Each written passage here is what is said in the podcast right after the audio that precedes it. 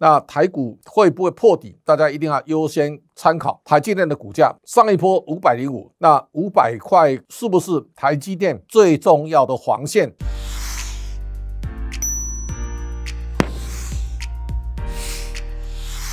各位财讯的观众朋友，大家好，我是谢金河，欢迎大家再度收看老谢开讲。这个礼拜呢，我们先从美国的五月份的 CPI 谈起。这个数字惊动全球，美国政府公布五月份的 CPI 呢，达到百分之八点六，全世界再度陷入一阵恐慌。这个恐慌指数啊，最高。一度来到三十四啊，大家可以看到这一段时间最高，其实在俄乌战争之后呢，最高到三十八点八九，最低它跌到二十三点九，现在再一次又拉高了。这个拉高也代表现在市场大家对未来的通膨的压力呢，大家非常的恐惧。我们现在看美国的通膨的数字。在五月份呢，CPI 达到百分之八点六，这个八点六震惊全世界，高度的关注。为什么呢？美国的 CPI 从去年的九月呢，它上升到五点六，到十月啊，到了六点二，今年开始从七点五、七点九到八点五，三月到八点五的时候呢，大家都觉得这是最高点，因为俄乌开战在二月开打，三月八点五。我相信大家都认为压力会逐渐的趋缓，因为在俄乌开战之后呢，油价最高北海布伦特呢到一百三十九美元，现在大概都在一百二上下，但一百二呢没有超过先前的高点。另外呢，贵金属的价格啊，像镍价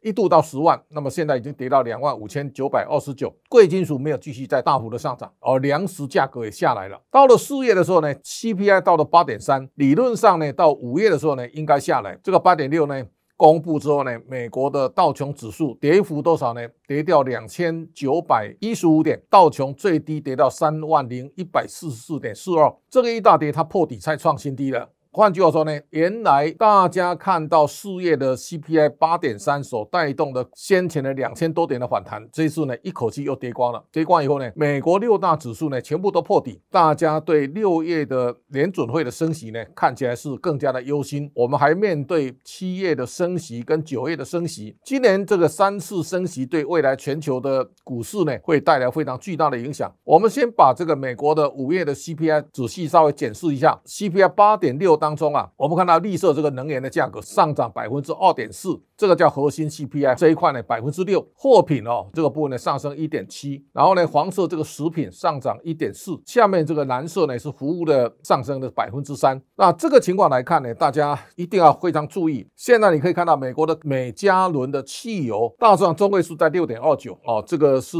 四点九三，相对是低的，但是在加州有些地方已经到七点二九，这个幅度相对是大的，造成。成家庭的收入呢，按季在下滑，这个下滑包括大家对未来整个世界的经济的降温啊，会充满的恐惧啊，这个恐惧也是造成股价下跌一个非常重要的关键哦。我们要特别看到未来影响美国通膨压力当中啊，最重要一个核心呢，一定是在油价。如果油价下不来，看起来美国的通膨压力啊变得非常的大。这个大了以后呢，它一定会影响拜登未来的政治前途。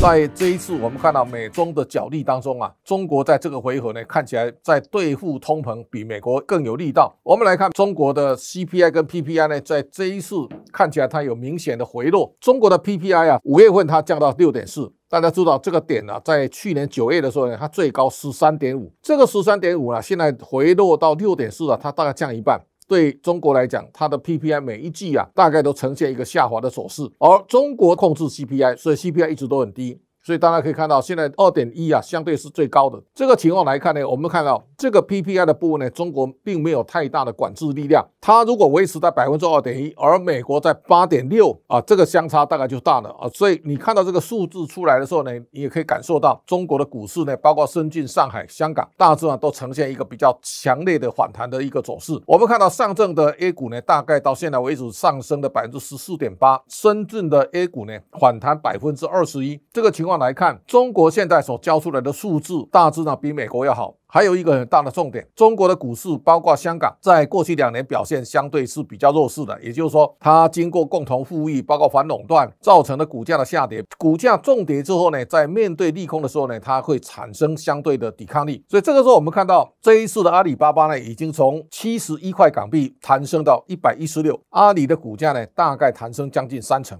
哦，另外呢，我们看到腾讯呢反弹了超过三十趴，所以这个情况来看呢，中国在通膨的应对大致上呢优于美国，股市的表现呢它也优于美国，那这个也告诉大家。股价跌升以后呢，自然就有抵抗力哦，所以这个时候呢，过去的两三年，美国在大量宽松银根的情况下呢，造成了股市的大涨。这一次的回档跌势会相对的比较惨重。第二个都要特别注意到，中国在对抗通膨比美国有力道，可能也以俄罗斯啊大量卖石油跟天然气给中国啊，看起来有非常密切的关联。中国取得的原油的成本看起来比美国低，所以现在对下一轮世界的整个。经济呢带来什么样的变数，值得大家高度来观察。我们大家可以看到几个指标。第一个呢，大家一定要注意，美元这一次啊，从一百零五点零零五跌到一百零一点一五，美元再度走高，也造成其他的货币呢大幅的回档，包括日元。日元等一下再来跟大家说明。第二个指标，大家特别注意到，这个十年期的公债殖利率呢已经拉到三点四一了，三十年债到三点四以上，都告诉大家。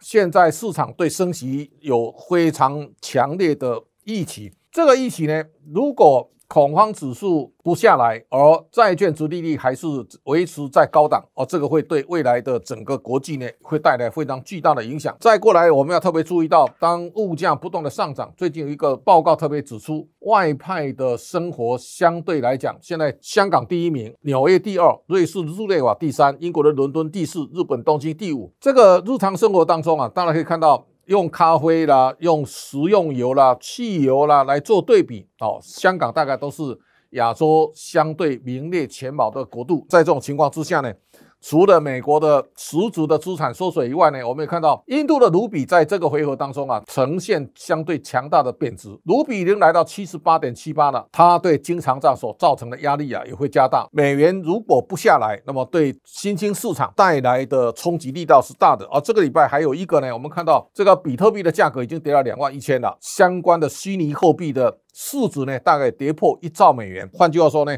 现在全世界大家资产都缩水，大家要反向来思考，在资产缩水的路上，跟过去两三年全世界的资金宽松所造成的股价的飙涨，未来的变化基本面是一个最关键核心的议题。也就是说，当水位下降的时候呢，你的本一比可能会下滑，你要来寻找相对物美价廉的个股。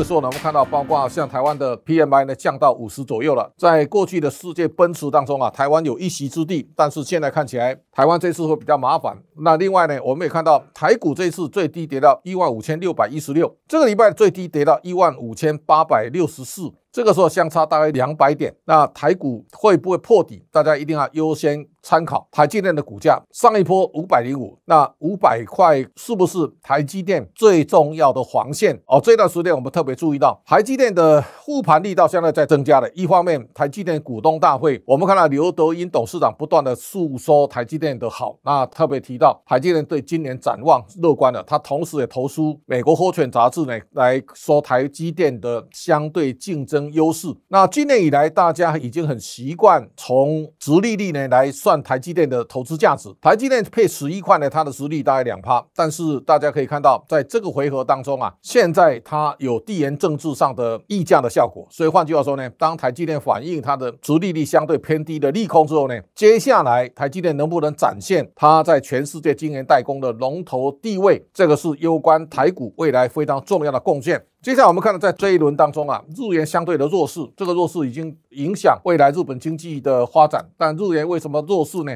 要回溯历史，二战的期间啊，日元是三百六，到了一九八五年广场协议的是两百六十三块半，然后一路升值到日本发生地震海啸的时候呢，七十五块三毛五。大家难以想象，一个国家的币值会这么漫长的升值，而幅度这么惊人。那在这种情况之下呢，现在日元回贬。让日本重新调整它的竞争力。这个时候，我们看到日本的银行总裁黑田东彦特别提到，对日本银行来讲，他认为引导日本日元贬值对日元更有竞争力。欧尼尔讲，他说日元如果贬到一百五，那可能会引发金融危机。大家特别注意到，日元的跌势啊，会牵动亚洲货币的贬值，包括韩元跟新台币。如果日元贬不停的话呢，新台币可能会守不住三十块的关卡。这个礼拜我们看到历史上有一个非常重要的一个转折点，大家看到这张照片，其实这是在一九六零年的六月十八号。一九六零年六月十八，我们是二零二二年的六月十八号，刚好呢过了六十二年了。艾森豪总统呢到台湾来访问，大家看到艾森豪在蒋介石陪同下跟民众挥手，台湾也为了艾森豪呢有一个。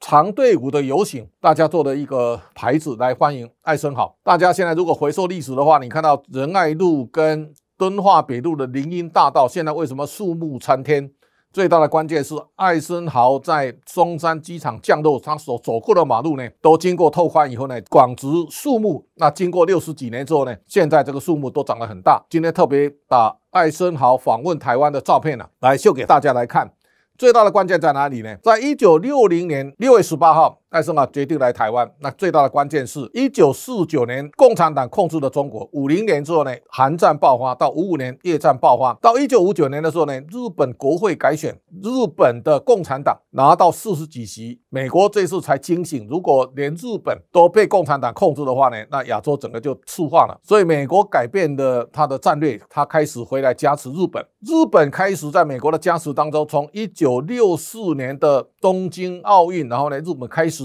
在美国加持下呢，奠定了三十年的荣景。到一九八零年代呢，日本已经要挑战美国，变成日本第一了，才有广场协议。这个会有大家特别注意到。美国跟日本又重新站在同样的阵线，对手一定会是中国。换句话说呢，在一九六零年代美国加持日本的时候呢，中国刚好陷入文化大革命大跃进的一个在历史上的漩涡。而现在呢，我相信在这样一个历史的架构当中啊，这个一个是时代的重大的变化，大家一定要非常注意。未来日本的经济呢，可能会有一个很大的翻腾，中国经济也会在美国的相对压力当中呢，它将来的调整。看起来也会相对的比较辛苦，这是未来亚洲大战略可能的大改变，大家非常注意。要跟大家特别来声明，我这一辈子从来没有代客操作，也没有在奈的群组教人进出股票。那我想还是要郑重其事告诉大家，所有在奈的操作的行为，绝对都不是我本人。